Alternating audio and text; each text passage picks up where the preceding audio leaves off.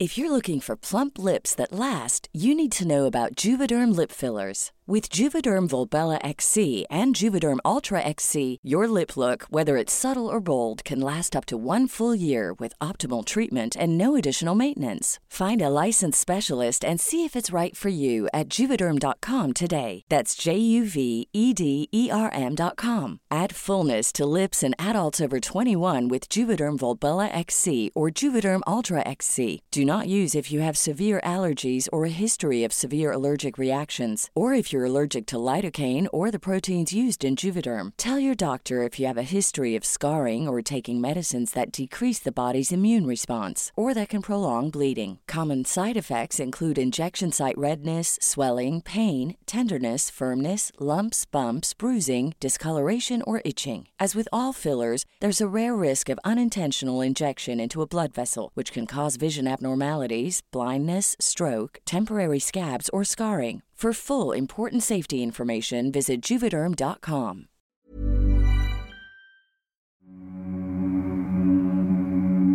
La noche del pasado 9 de agosto, Guanajuato se llenó de un ambiente de terror e inseguridad cuando hombres armados comenzaron a incendiar tiendas de conveniencia y autos en distintos municipios. De acuerdo con informes, esto sucedió tras un enfrentamiento entre elementos del ejército y miembros del cártel Jalisco Nueva Generación.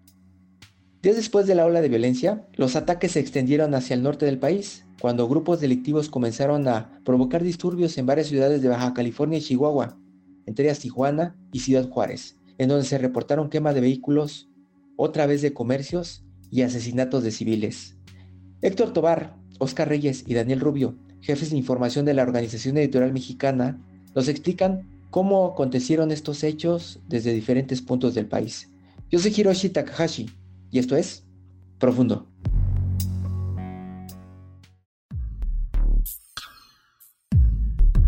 Mi nombre es Oscar Reyes Rodríguez y soy el subdirector del Sol de Irapuato y del Sol de Salamanca.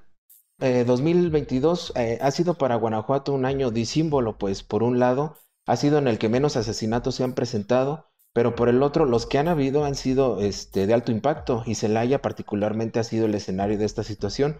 Ahí vimos, por ejemplo, el asesinato de 12 personas en un hotel, el asesinato de 8 personas en otro bar. Entonces, esta ha sido más o menos la tónica de este año, que de acuerdo con el Secretariado Ejecutivo del Sistema Nacional de Seguridad Pública, ha habido menor cantidad de víctimas de homicidio doloso en comparación con los que había en 2021, pero los que han, los que han ocurrido pues han sido de alto impacto y de una alta relevancia los homicidios se han dado particularmente por el tema de la disputa que mantienen grupos del crimen organizado por la venta de droga. La violencia de Guanajuato pues se recrudeció desde 2017 y en aquel entonces pues fue por el negocio del robo de hidrocarburo, pero luego pasó a la disputa por la venta de droga, particularmente el cristal, en donde el cártel Jalisco Nueva Generación y el cártel Santa Rosa de Lima se disputaron este mercado y eso provocó todo. En las últimas semanas esta ha sido también la tónica, los grupos siguen disputándose el mercado de la venta de la droga, pero se ha combinado otro factor, las policías municipales y la policía estatal, las fuerzas de seguridad pública del estado, en conjunto con la Fiscalía General del Estado, han emprendido una labor para detener objetivos criminales generadores de violencia, algo que no han visto bien pues los grupos criminales y por ello se han dado estos asesinatos de policías. La mayoría son justamente de estos eh, asesinados pues policías municipales y estatales. Es como una manera de venganza por estas detenciones o cateos que se han realizado en el estado. Entonces Guanajuato está en este momento sí con una situación de menos víctimas por homicidio, pero de los que hay han sido pues de alto impacto, de alta relevancia y eso sin duda pues que pega en el tema de la percepción ciudadana, que se ve en el estado pues una situación de tensión ahora acrecentado por este tema de los incendios en negocios y vehículos. La noche del martes 9 de agosto parecía una noche normal, no habían ocurrido incluso hechos de violencia, pero de pronto alrededor de las 9 de la noche los compañeros de la fuente policíaca empezaron a reportar eh, primero el incendio de un Oxxo. El primer Oxxo del que tuvimos noticias fue uno que se ubica sobre la avenida Independencia en Irapuato. Creíamos que había sido un acto vandálico, pero las alarmas se encendieron cuando ya era otro Oxxo en Irapuato también, ahora en la colonia Malvas, este, el que estaba incendiándose, y luego más otro en la colonia La Pradera. A ese se le sumó que fueron reportados vehículos incendiados y el tema escaló cuando escuchamos que en Celaya también empezó a ser reportada esta situación. Y es que apenas el 5 de agosto de, de este año, la comunidad de Aldama en Irapuato se había dado un cateo en donde fueron detenidas seis personas, presuntamente integrantes del cártel Jalisco Nueva Generación, y quienes tenían en esa comunidad una casa de seguridad. Ahí fue rescatada una persona que había sido privada de la libertad. También fueron asegurados 60 artefactos explosivos eh, artesanales, armas largas, explosivos, cargadores de diversos calibres. Entonces, cuando han ocurrido este tipo de aseguramientos o cateos, la respuesta que hemos visto son o asesinatos de policías que eh, presuntamente habrían participado en estos cateos, este, o la aparición de lonas en puentes eh, con mensajes amenazantes pero siempre ha sido muy localizado, es decir, si ocurren, eh, por ejemplo, el cateo en Irapuato, ahí mismo en Irapuato viene esta respuesta. Y al, principio pensábamos que esta quema de Oxos pues era una respuesta por este operativo, pero todo cambió cuando empezamos a ver que estas mismas prácticas estaban generándose en, varios municipios. En cuanto pues a los actos de violencia que predominaron, pues hubo quema de Oxos, particularmente se enfocaron en estos establecimientos de acuerdo con FEMSA, la marca propietaria pues, de estas tiendas, fueron 25 Oxxos los incendiados en Guanajuato, la mayoría en Irapuato, pero de acuerdo con un conteo propio de Organización Editorial Mexicana y basado en los reportes y partes de novedades oficiales, fueron 31 establecimientos incendiados en 14 municipios del estado. También hubo 39 vehículos eh, quemados, 3 farmacias Guadalajara, dos hombres asesinados de los que aún se discute si fue por asalto o por los actos violentos ocurridos eh, de esa noche del 9 de agosto. Lo cierto es que el Estado vivió prácticamente tres horas de tensión porque si bien en Irapuato para las 11 de la noche la situación pues ya estaba más o menos bajo control, a esa hora empezaron los disturbios en León y en Valle de Santiago, por ejemplo, por lo que hasta la medianoche de ese martes 9 de agosto la situación fue tensa y de zozobra en Guanajuato. Y es que fue alrededor de las 10 de la noche cuando la secretaria de gobierno de Guanajuato, Livia Denise García Muñoz Ledo, pues tuiteó que de acuerdo con información de inteligencia que tenían y también con esta comunicación que mantenían con el gobierno federal, es que concluyeron que estos disturbios habían sido provocados por una acción policial ocurrida en Jalisco empezaban a correr poco a poco la información de que había sido por el operativo para detener a dos liderazgos lo que generó esta situación y poco a poco también empezaron a comenzar a circular videos del cártel Jalisco Nueva Generación con presuntos integrantes de esta agrupación que se adjudicaban estos ataques. Ahí vimos entonces que el autor de esta violencia que no se había visto en Guanajuato pues sí tenía un nombre y era el de un grupo delictivo, el cártel Jalisco Nueva Generación. Una vez que ocurrieron los hechos, una de las notas que consignamos fue que empresas como Flecha Amarilla y Primera Plus pues anunciaban que suspendían los viajes hacia municipios de Guanajuato a todos. Y al día siguiente, la Embajada de Estados Unidos en México alertó a su ciudadanía que vive en el país, pues a evitar circular por carreteras federales del estado, particularmente en el tramo de Celaya a Irapuato y de Irapuato a León. Estos alertamientos del gobierno estadounidense han sido recurrentes, así que se esperaban pero que una empresa como Primera Plus o Flecha Amarilla dijera que prácticamente eh, no viajarían a ningún municipio del estado, eso no se había visto. Como lo hemos comentado, ya vean este, acciones focalizadas. Cuando vea, por ejemplo, desmanes en Villagrán o en Celaya, a esos municipios no se viajaba pero que la medida haya sido aplicada en todo el estado no se había visto. Entonces, pues sí hubo también una cierta paralización, hubo psicosis, hubo zozobra de que pues no se podía viajar por el estado a causa de, de esta situación. De ese tamaño estuvo la afectación de estos incendios, que si bien fueron en 14 municipios, pues afectó, afectó a prácticamente todo el estado. Eh, si bien en estos momentos la situación ya está bajo control en Guanajuato y no hubo eh, más situaciones similares, hay una tensa calma en el estado. Lo cierto que, por ejemplo, el miércoles 10 de agosto, un día después de los disturbios, uno podía sentir esa tensión en el ambiente del estado. Por ejemplo, por la mañana, y me refiero a las 8 o 9 de la mañana, cuando andábamos reporteando en las calles, eh, ciudades como Irapuato, por ejemplo, estaban desiertas, las clases se suspendieron, los negocios abrieron, sí, pero pues más tarde el transporte público eh, trabajó, empezó a trabajar a partir de las 8.30, 9 de la mañana, entonces los trabajadores tuvieron que tomar este, taxis, eh, pedir taxis de, servicio de plataforma, y entonces aunque se volvió pronto a la normalidad, sí afectó y hay algunas personas que cambiaron sus hábitos.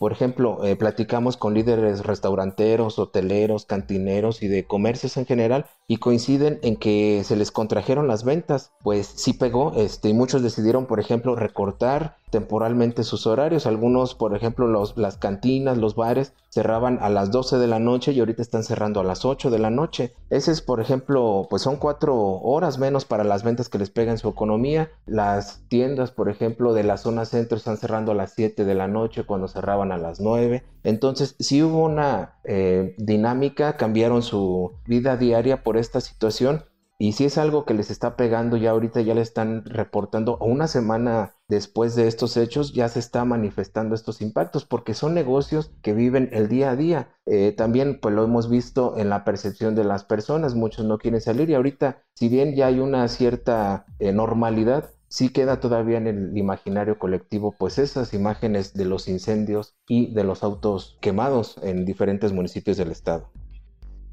Realmente pues eh, fueron las policías municipales, la policía estatal y la Fiscalía General del Estado pues las que actuaron esa noche del 9 de agosto y en días posteriores. Hubo policías incluso a los que se les hizo trabajar más horas después de su, de su turno. En estos momentos está la negociación para pagarles esas horas extras, pero en las calles no vimos por ejemplo a la Guardia Nacional o al Ejército. Y basta un ejemplo, un Oxo que fue incendiado se ubica en la colonia Malvas en Irapuato justo a espaldas de la doceava región militar y este pues fue quemado y no fue no hubo la intervención militar. Al día siguiente de los disturbios a Irapuato llegaron 500 elementos del ejército mexicano. También llegaron 150 elementos de las fuerzas de seguridad pública del estado y ahorita pues lo que están haciendo están patrullando por células en zonas de mayor incidencia delictiva en prácticamente todo el estado. Eso fue lo que sucedió. Se reforzó la presencia eh, policíaca, también militar, pero queda esa situación de que el día de los disturbios, pues no se vio la presencia federal, a pesar de que hay 7000 efectivos militares y de la Guardia Nacional en todo Guanajuato.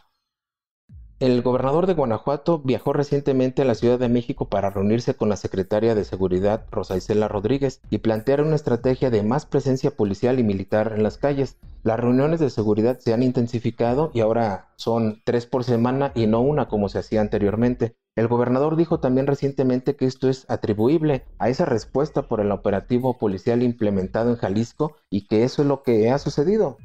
Ayer por la tarde, derivado de los operativos federales en el estado vecino de Jalisco, Guanajuato sufrió una serie de incendios en tiendas de conveniencia y vehículos sin que se reporten lesionados. Desde el primer minuto, con la coordinación interinstitucional de autoridades estatales, municipales y federales, reforzamos los operativos y la vigilancia en todo el estado. Hay más militares, más policías en las calles, pero esto realmente no ha sido un factor para que no haya homicidios. Estos han seguido en municipios como Guanajuato, Celaya, León e incluso Salamanca. Pero hubo dos pronunciamientos interesantes y que vale la pena destacar. Uno el hecho por la secretaria ejecutiva del Sistema Estatal de Seguridad Pública, Sofía Huet, y otro por parte de Ricardo Benavides Hernández. Él es el secretario de Seguridad Ciudadana de Irapuato y los dos reconocieron que en el estado sí hay presencia y una vasta presencia de integrantes del cártel Jalisco Nueva Generación y que esa noche del 9 de agosto pues lo demostraron porque no fue un solo grupo el que hubiera actuado en estos 14 municipios para hacer estos incendios prácticamente de manera coordinada y casi todos a la misma hora, sino que de manera coordinada actuaron para infundir terror en Guanajuato. Eso es lo que ha sucedido hasta ahora. Hasta el momento van 16 personas detenidas después de los incendios. 11 fueron detenidas el día de los hechos. Todas las detenciones fueron realizadas por policías municipales y la policía estatal. Detuvieron a personas, por ejemplo, en León, en San Francisco del Rincón, en Celaya y otros municipios. Y el 15 de agosto, seis días después de los incendios, el gobernador Diego Sinué anunció que habían sido detenidas cinco personas más, pues gracias a las cámaras de seguridad las fueron rastreando hasta ubicarlas. Lo que les puedo decir Ahora sí que ya me estoy arriesgando mucho porque no me corresponde a mí todavía anunciarlo, pero es muy probable que ya tengamos aparte otros detenidos, otros cinco detenidos que participaron en otra zona del estado. Si hablaba de, algunos menores, sí, sí los hay, pero la fiscalía en su momento ya va a contestar. Y hay un dato que vale la pena resaltar. 80% de esos detenidos no son de Guanajuato, son de Jalisco, de Michoacán incluso de Colima y de Nayarit. Entonces, no son personas del Estado, son personas que si bien tal vez ya están asentadas para cometer delitos en la entidad, ese día operaron y causaron estos destrozos. El gobernador de Guanajuato adelantó que estas 16 personas serán acusadas, además de los delitos que se les imputaron al momento de su detención, de terrorismo, un delito que en el Estado alcanza hasta 15 años de prisión. Al ser una situación relativamente nueva, pues los riesgos son muchos. Hubo compañeros, por ejemplo, que durante la cobertura de estos hechos se toparon de frente con quienes provocaron estos incendios. Si hay mucho riesgo y apenas el 15 de agosto el gobernador de Guanajuato, Diego Sinue, anunció que se estará creando un protocolo estatal homologado para periodistas para respetar su ejercicio periodístico en situaciones de riesgo, pero también para preservar su seguridad al momento de realizar una cobertura. La verdad es que pues al ser un tema nuevo, de cierta manera pues ya sabemos cómo cubrir, por ejemplo, eh, en Guanajuato asesinatos o multihomicidios, pero situaciones de mayor gravedad aún son cosas nuevas a pesar de que Guanajuato pues tiene cinco años con una violencia sostenida y que si bien en lo que va del año se ha manifestado con menos hechos, estos sí han sido intensos y pues entonces el riesgo pues es latente para todos. Las propias autoridades han señalado que terminar con la violencia en Guanajuato no será un tema fácil. El gobernador Diego Sinué Rodríguez Vallejo señaló que cuando hay problemas así de grandes, el mismo tiempo en que se tardó en llegar a estos problemas es el mismo tiempo en que se va a tardar en poderlos resolver. Desde 2016 se vio una escalada de violencia en Guanajuato y esta pareciera que se dejó crecer. Han sido ya seis años con violencia en el Estado, pero hemos visto estrategias casi similares implementadas particularmente desde el gobierno federal. Pero no solo eso, es una cuestión también de no nada más tener a más policías y militares en la calle, sino también es apostarle a la regeneración del tejido social, al combate de las adicciones y es algo que Guanajuato ha estado haciendo. Tiene por ejemplo un programa muy ambicioso que se llama Planet Jolt, en donde se atienden las causas de las adicciones, pero también se logra esta atención ya directa y reactiva de ellas. Se tiene también intervención de barrios y de comunidades para llevarles servicios, proyectos productivos, para que no vean entonces en la delincuencia una opción para el desarrollo. Hay becas, hay impulso para proyectos a jóvenes, entonces sí hay un ecosistema que podría permitir un mejor desarrollo, pero no es fácil. Las mismas autoridades lo han aceptado que no es fácil cambiar el chip y ese es el reto, cambiar el chip para que las personas de Guanajuato vean que sí tienen un futuro distinto al presente que están viviendo.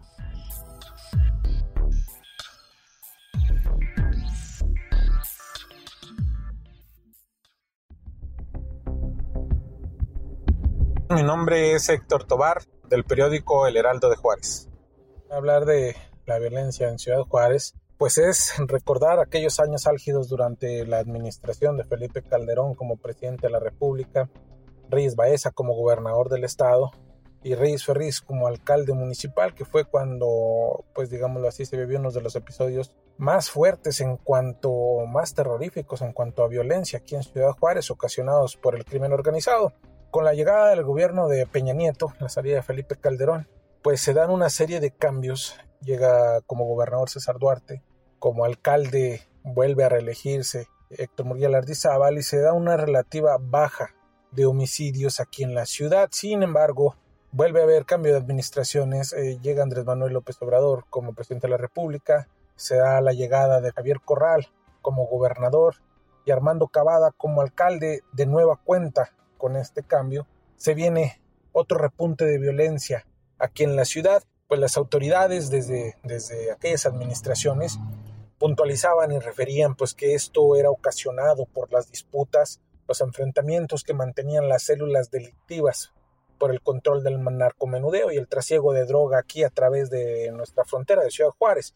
No solo aquí en Ciudad Juárez, también en todo el estado se daba esta situación se da un nuevo cambio de gobierno, llega la gobernadora María Eugenia Campos como alcalde Cruz Pérez Cuellar y pues se logra de cierta forma contener durante los primeros meses de este año estos números de violencia, es decir, eh, la pasada administración eh, mes tras mes teníamos muertes de tres dígitos.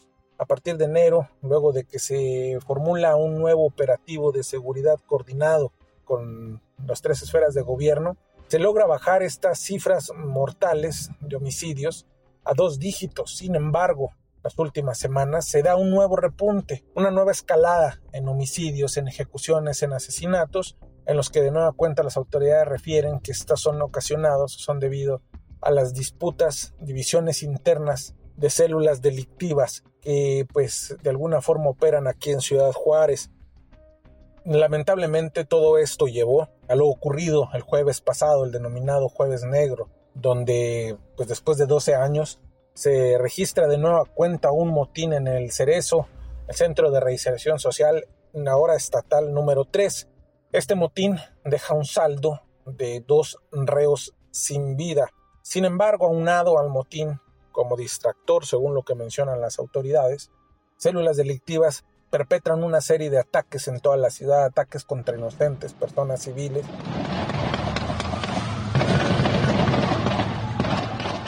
contra negocios, comercios, desatando así la quema de negocios, de tiendas de autoservicio, quema de ruteras, el asesinato de nueve personas.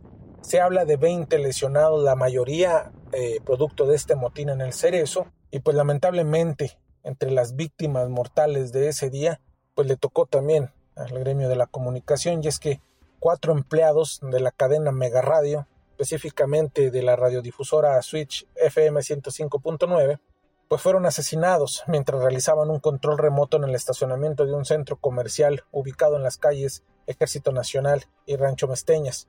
Pues entre las víctimas está un locutor, un gerente, un operador y una escolta o guardia. Se habla de que otro escolta salva la vida ya que por cosas de la vida se separa del grupo para ir a traer unas cosas a, uno de los vehículos y es cuando sobreviene el ataque, pero lamentablemente no conforme con esto, no, no conformes los criminales con matar a estas cuatro personas, a estos cuatro compañeros, acribillan a tres clientes de una pizzería, donde, bueno, en este caso el control remoto al exterior de esta pizzería, acribillan a tres clientes, dos de ellos se menciona son repartidores de plataforma, plataforma digital, y una clienta. Sí. La troca gris, una troca gris. Ok, ¿cómo? Hay dos heridos allá adentro, ¿cómo? Sí, dos, aquí están dos lesionados vivos y allá cuatro, pero ya fallecidos.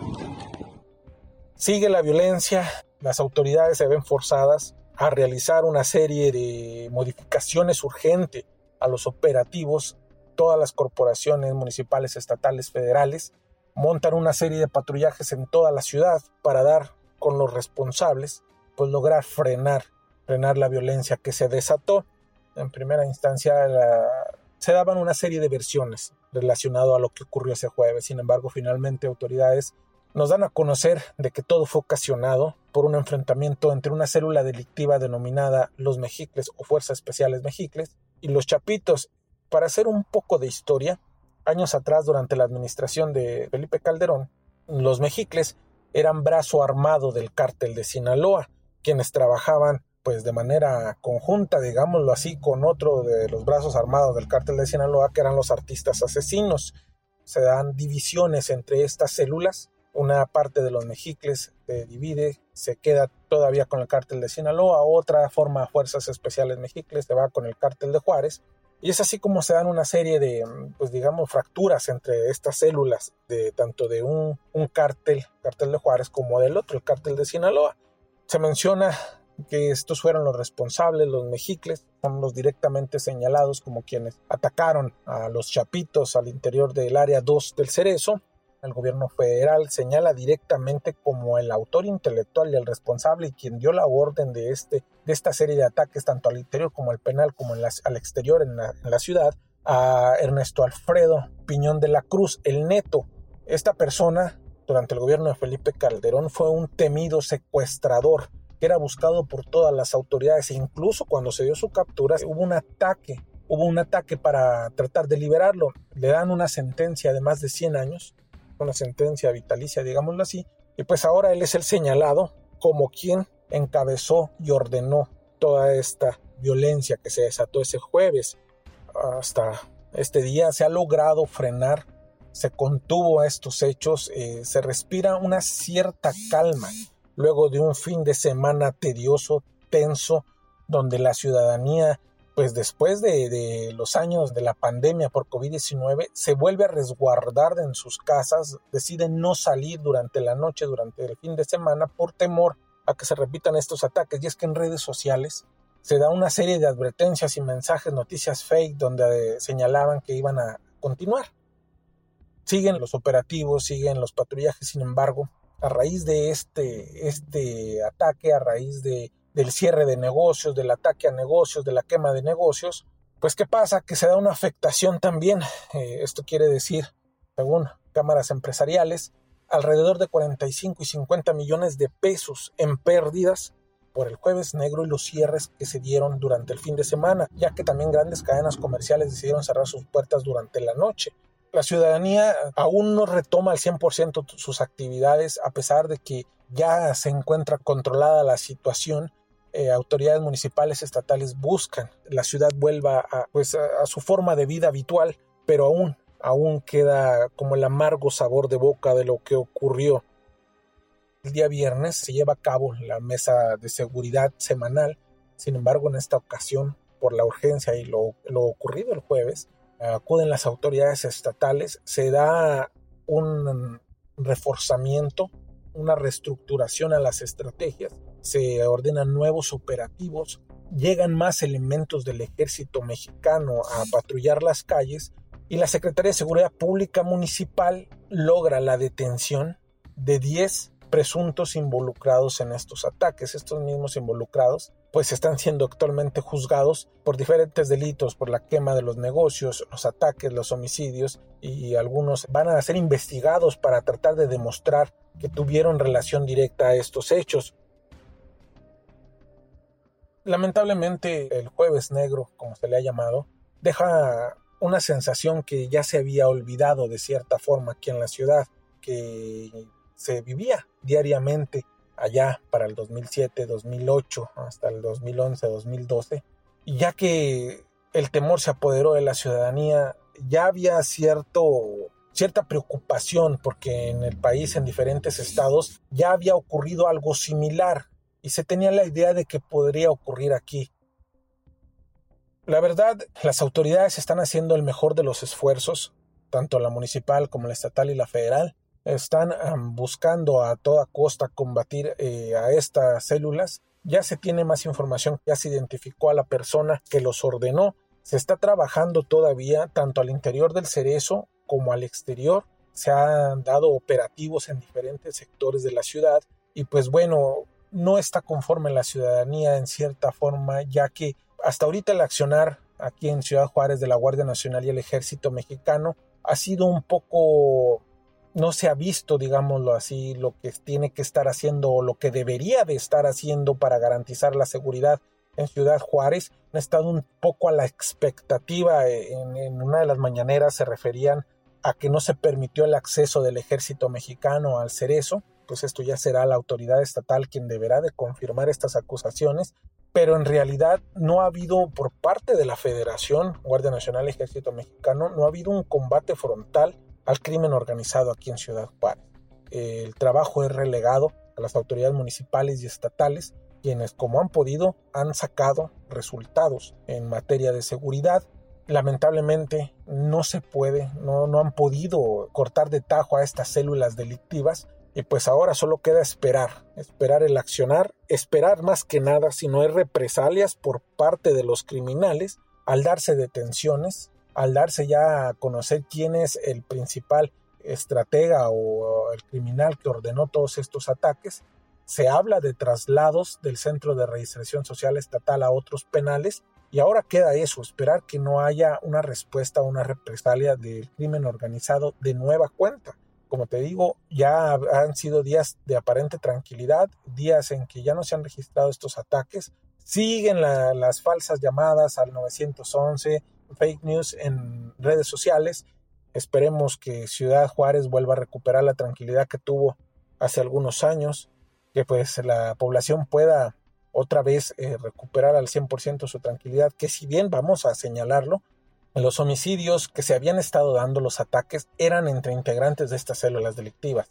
Sin embargo, en el jueves negro ya se traspasó esta frontera de ataques entre ellos y ya fue hacia la ciudadanía. Fueron atentados directos a la población, que es lo que preocupó más a las autoridades, porque ya no fue en contra cuerpos policíacos allá durante la administración de Javier Corral, ya fue contra la población, contra gente inocente, que fue lo más preocupante de esta situación.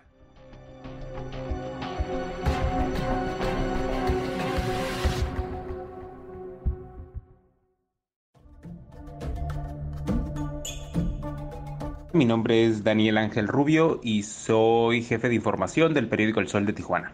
La violencia en Baja California y particularmente en Tijuana lamentablemente es cosa de todos los días. Recientemente la Secretaría de la Defensa Nacional, ustedes lo habrán visto allá en el reporte que presentaron sobre los la quema de vehículos en distintos estados, daban cuenta de hay tres cárteles en este momento en Baja California. El cártel de Sinaloa, el cártel Jalisco Nueva Generación y el cártel Arellano Félix, que es el que más tiempo tiene en esta zona y que por ahí de los 80, de los 90 mantuvo el control del trasiego de drogas y de el mundo de Lampa, por llamarlo de alguna manera, aquí en el estado. Después viene Sinaloa a tratar de apoderarse de ese control Hace una década aproximadamente hubo un baño de sangre terrible en las calles. Recordarán a estos delincuentes apodados el Teo y el Muletas que lo mismo baleaban gente en la calle, que colgaban cadáveres en los puentes hasta que fueron detenidos y eso nos permitió aquí en la frontera un respiro que eh, duró algunos pocos años pero lamentablemente nuestro promedio de homicidios eh, en la ciudad de Tijuana, insisto que es la que concentra por un lado la mayor cantidad de habitantes y por el otro la mayor cantidad de los delitos también, eh, aproximadamente el 50% de lo que se registra en el estado. Eh, andamos en un promedio de 2.000 asesinatos por año, más o menos. Ese ha sido una constante, quizá unos poquitos menos de los 1900, quizá unos poquitos más de los 2000, pero ese ha sido el promedio quizás en los últimos tres años. Y aunado a eso, eh, se han venido en los últimos meses temas diversos como las acusaciones de cobro de piso de parte de los comerciantes. Y en general, esa ha sido la situación de violencia que en la frontera por ser una ruta de flujo de dinero, de armas y de personas también. Yo creo que como en buena parte del país, y lo discutíamos aquí en la redacción del Sol de Tijuana, no tenemos claro qué fue lo que desató todo esto. Aquí en el estado, la Fiscalía General de, Baja California, por ejemplo, sigue diciendo que los criminales lo que intentaban era por un lado crear miedo en la gente y por el otro dar la percepción de que no hay seguridad en, la ciudad, en el estado. Cuando menos les funcionó el factor sorpresa. Lo que vimos aquí y en otros eh, municipios, en Rosarito, en Tecate, en Ensenada, en Mexicali, fue quema de vehículos. Principalmente quema de vehículos, quema de vehículos particulares, eh, quema de unidades del transporte público y algunos camiones de carga. Eh, no hubo lesionados, eso es algo que las autoridades han enfatizado mucho, quizás es de lo poco que pueden presumir como alguno de los logros y los detenidos, sin duda, eh, pero se limitó a eso, sí se limitó a eso. Lo relevante es que efectivamente se dieron en sitios que mm, normalmente las autoridades llaman blindados o áreas eh, mucho más concurridas. En el caso de Tijuana, por ejemplo, una de las quemas de unidades de transporte público fue en la zona centro, en la calle principal de la zona centro que conecta desde playas de Tijuana hasta el primer cuadro de la ciudad. Otro fue en el estacionamiento del Casino Caliente, que es el propietario del Club Cholos Quincles. Em, el partido estaba por terminar, estaba terminando, así que cuando salieron todos los aficionados del juego, lo que encontraron fue a bomberos y a Sedena junto a un vehículo que alguien había tratado de, incendiar. Muchas personas no sabían qué era lo que había pasado, pero comenzaron a tener problemas, por ejemplo, para eh, encontrar transporte público, porque ya el problema de los incendios provocados de los vehículos ya llevaba dos horas aproximadamente, poco más de dos horas se limitó a eso, afortunadamente por decirlo de alguna manera, y es por esto, ¿no? Porque no hubo personas lesionadas, pero hoy Em, está diciendo la fiscalía que después del viernes, es entre viernes, sábado, domingo, mitad de esta semana, 42 vehículos en total han sido incendiados en todo el estado porque después de los 25 que se registraron el viernes se han dado algunos casos dispersos en distintas partes de la ciudad de Tijuana y también de Mexicali. El nivel de la afectación económica no ha sido dado a conocer en un monto global, pero ha sido muy evidente porque el viernes por la noche que comienzan los incendios, la industria maquiladora, por ejemplo, uno de los organismos de, la industria maquiladora, le pidió a sus agremiados que resguardara a su personal, que lo dejara em, irse y que suspendiera actividades el sábado. Lo que nos dicen estos sectores es que cerca del 80% de las exportaciones del fin de semana se cayeron y la Avenida Revolución, por ejemplo, conocida eh, por locales y por visitantes, esta quizás la avenida más eh, antigua de la ciudad, esta que concentra bares, restaurantes y la oferta para todos los turistas, se apagó temprano, cerca de las 9, 10 de la noche, cerraron puertas, apagaron luces, no hubo música, había presencia policíaca ahí en la, en la avenida, eh, la zona norte, que es el, la zona roja de la ciudad también se apagó por completo. El sábado había algunas actividades como una carrera eh, atlética, quedó suspendida. CETIS Universidad anunció que iban a llevar sus actividades a formatos digitales porque no había eh, garantías, había que proteger a la población y el sábado eh, pues la ciudad amaneció semi-paralizada, esa fue de hecho nuestra nota tempranera aquí en el Sol de Tijuana porque además de toda esta detención de actividades hubo negocios que no abrieron, algunos negocios no abrieron, la Cámara Nacional de Comercio local dijo que tenían aproximadamente un 40% de sus em, agremiados que definitivamente no abrieron, había poca gente en la calle y el Baja Beach Fest, un concierto que se ha venido realizando anualmente en Rosarito, principalmente para eh, ciudadanos norteamericanos. Se llevó a cabo sin contratiempos. Por ahí anduvo el, alcalde de Ensenada, Armando Ayala, tomándose fotografías, igual que la alcaldesa de Rosarito, Araceli Brown, ambos del partido Morena, publicando ahí las fotografías de su asistencia al concierto. Eh, la vendimia estaba en Ensenada también. Muchos eh, o algunos cuantos comerciantes de algunos negocios siguieron a pesar del temor. Los mercados sobre ruedas, por ejemplo, representantes decían, hubo quienes salieron a poner sus puestos porque tienen perecederos y tenían que salir a vender antes de que perdieran esa mercancía. Entonces, la actividad se ha ido retomando muy poco a poco, muy lentamente, al menos en esos primeros días. Ya en el transcurso de esta semana había que volver, había que volver a la actividad normal. Las declaraciones de las autoridades que fueron tardías, que fueron, se vieron lentas, así han sido calificadas por eh, organismos como el Consejo Ciudadano de Seguridad Pública del Estado, por la iniciativa privada como Coparmex, por ejemplo, que pidió eh, la destitución del secretario de Seguridad Pública del Estado, Gilberto Landeros, un militar, también eh, han pedido el, Partido de Acción Nacional la destitución del fiscal general Ricardo Iván Carpio Sánchez. Las declaraciones de las autoridades para ellos, la verdad es que no han, no han valido mucho. Hay un fuerte enojo de parte de diversos sectores de la población por lo que comentaba anteriormente. Una respuesta de las autoridades que se violenta,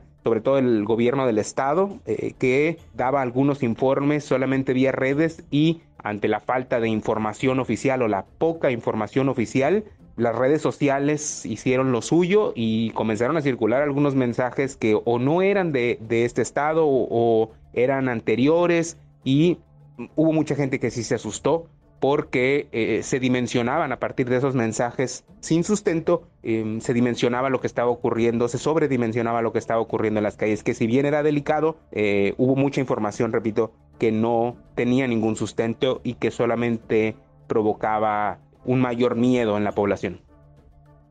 Las declaraciones de las autoridades han sido diversas y a ustedes em, les ha tocado escuchar sobre todo las más polémicas que fueron las de la alcaldesa Montserrat Caballero Ramírez, que además fue la primera, la alcaldesa de Tijuana, la primera en hablar sobre eh, lo que estaba ocurriendo ante los medios de comunicación. Y la alcaldesa salió a decir eh, algunos de los reportes que habían recibido, como que el cártel Jalisco Nueva Generación era el que estaba detrás, que eh, al parecer tenía que ver con la detención de alguna persona en otro estado del país y que a eso se había debido, eh, que había un número de detenidos, que por cierto la cantidad de detenidos que dieron las distintas autoridades, tanto las federales como las, la estatal o la municipal, fueron variando en el transcurso del día. Primero se habló de 17, luego nos dijeron que eran 8 detenidos, Eh, hoy sabemos que han sido trasladadas entre 12 y 14 personas al centro del país para responder por delitos del orden federal.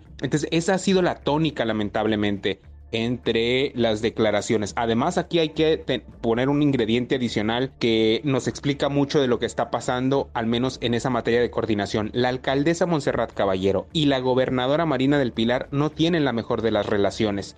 En alguna ocasión el presidente en una visita aquí a la ciudad de Tijuana hizo que se abrazaran literalmente que se dieran un abrazo ahí en la conferencia mañanera porque aquí es público y notorio aunque ellos ellas eh, tratando de guardar las formas, digan que todo está muy bien. La verdad es que no hay una buena relación entre ellas. Em, hay que recordar que Caballero Ramírez viene del ala del exgobernador eh, Bonilla Valdés y Ávila Olmeda no. Ese día, insisto, salió primero a hablar la alcaldesa, eh, la gobernadora apenas este miércoles aquí en la ciudad de Tijuana tuvo su primera conferencia de prensa para hablar sobre lo sucedido. Eh, la estrategia de seguridad hace tiempo que se viene cuestionando si va a haber un cambio porque a muchas personas nos dejó claro que lo que ocurrió el viernes en el estado dejó de manifiesto la debilidad o cómo la situación está realmente sostenida con alfileres. El sábado también llegaron los primeros elementos de las fuerzas federales para reforzar la seguridad.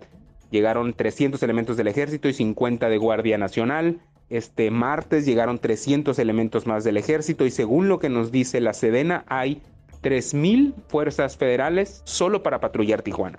Esa ha sido la estrategia. Los organismos ciudadanos de seguridad pública están esperando una estrategia, dicen ellos, más allá de la sola llegada de militares, porque además la pregunta que siempre hacen es ¿y qué va a pasar cuando se vayan los militares si la situación se tranquiliza hoy? Desde la trinchera de la cobertura periodística, yo creo que los retos y después el tema de la seguridad, porque el viernes que ocurre todo esto, comienzan a circular, como decíamos, algunos mensajes o de otras ciudades o de otros estados o, incluso de aquí de Tijuana, pero antiguos, videos antiguos, donde criminales amenazan con agredir a las personas, eh, etcétera, etcétera. Entonces, la labor periodística tiene que ser todavía más delicada, tiene que ser más cuidadosa. Eh, había que tener mucho cuidado con la información que uno encontraba en redes sociales, lo que le llegaban. Eh, lucha uno contra mucha de la desinformación y las personas estaban asustadas y se entiende. Entonces esa es una parte muy delicada. En cuanto a la seguridad, yo creo que lo más difícil fue traslado de un sitio a otro por aquella posibilidad de que llegáramos a encontrarnos entre un punto de quema de vehículo y otro con alguno de los grupos que estaban perpetrando esto, porque realmente en varios de los sitios nos encontramos con colegas, en varios de los sitios ya había elementos del ejército o de la Guardia Nacional, junto a los vehículos incendiados, así que por eso me parece que no hubo, no hubo mayor problema. Por eso sí creo que el reto principal fue el de informar con veracidad y tener cuidado de nosotros mismos no caer en, en estas informaciones que lo único que hacían era asustar más a la gente. La expectativa sobre lo que va a ocurrir todavía es de esperarse realmente como decíamos, las actividades tuvieron que volver a la normalidad porque era lo que nos exigía la vida diaria. Lo que estamos esperando es qué va a suceder. Queremos ver si va a dar resultados la estrategia de que más militares estén en la calle para patrullar. Queremos saber si eh, esto se puede volver a presentar no habíamos visto escenas como estas en Baja California realmente. Hay mucha expectativa sobre lo que va a ocurrir. Hay exigencias de parte de los organismos ciudadanos, hay eh, reclamos de parte del comercio, de la iniciativa privada y una cosa muy importante es que este fin de semana va a estar por acá el presidente de la República, Andrés Manuel López Obrador. No tiene que ver precisamente con eh, esto que sucedió, esa visita, porque ya la habían anunciado, ya estaba programada. Incluso este miércoles dijo la gobernadora que la visita sigue en pie. Lo que sí es que eh, el titular del Ejecutivo va a encabezar la mesa de seguridad en el cuartel militar Morelos y ahí es donde eh, yo creo que todo Baja California va a estar esperando las respuestas de eh, López Obrador sobre qué va a cambiar aquí. hay una sed de respuestas, hay una sed de respuestas y una sed de que esto no vuelva a ocurrir. Me parece que esa es la expectativa y el fin de semana que esté por acá el presidente vamos a ver hasta dónde se cumple.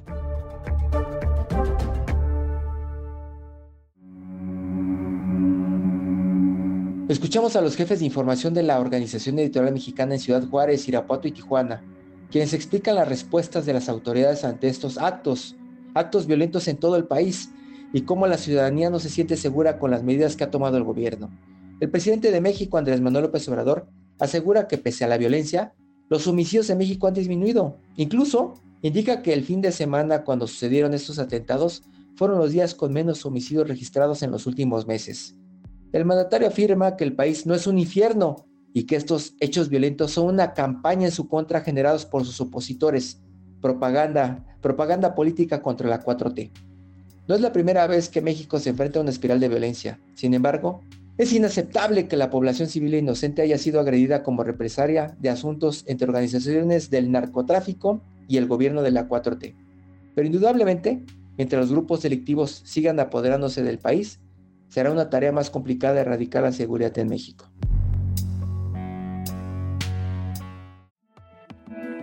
Te invitamos a suscribirte a nuestro podcast a través de las plataformas de Spotify, Apple Podcast, Google Podcast, Deezer y Amazon Music, para que no te pierdas ningún episodio. También nos puedes escribir a podcast.om.com.mx o en Twitter podcastom. Te recomendamos escuchar Periodismo en Riesgo, un podcast donde podrás conocer el peligro que corren periodistas de América para poder informar.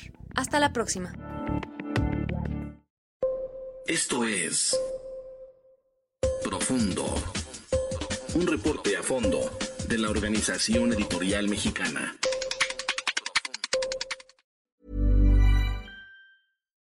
If you're looking for plump lips that last, you need to know about Juvederm lip fillers. With Juvederm Volbella XC and Juvederm Ultra XC, your lip look, whether it's subtle or bold, can last up to one full year with optimal treatment and no additional maintenance. Find a licensed specialist and see if it's right for you at juvederm.com today. That's J U V E D E R M.com. Add fullness to lips in adults over 21 with Juvederm Volbella XC or Juvederm Ultra XC. Do not use if you have severe allergies or a history of severe allergic reactions, or if you're allergic to lidocaine or the proteins used in Juvederm. Tell your doctor if you have a history of scarring or taking medicines that decrease the body's immune response or that can prolong bleeding. Common side effects include injection site redness, swelling, pain, tenderness, firmness, lumps, bumps, bruising, discoloration, or itching. As with all fillers, there's a rare risk of unintentional injection into a blood vessel, which can cause vision abnormalities, blindness, stroke, temporary scabs, or scarring. For full important safety information, visit juvederm.com.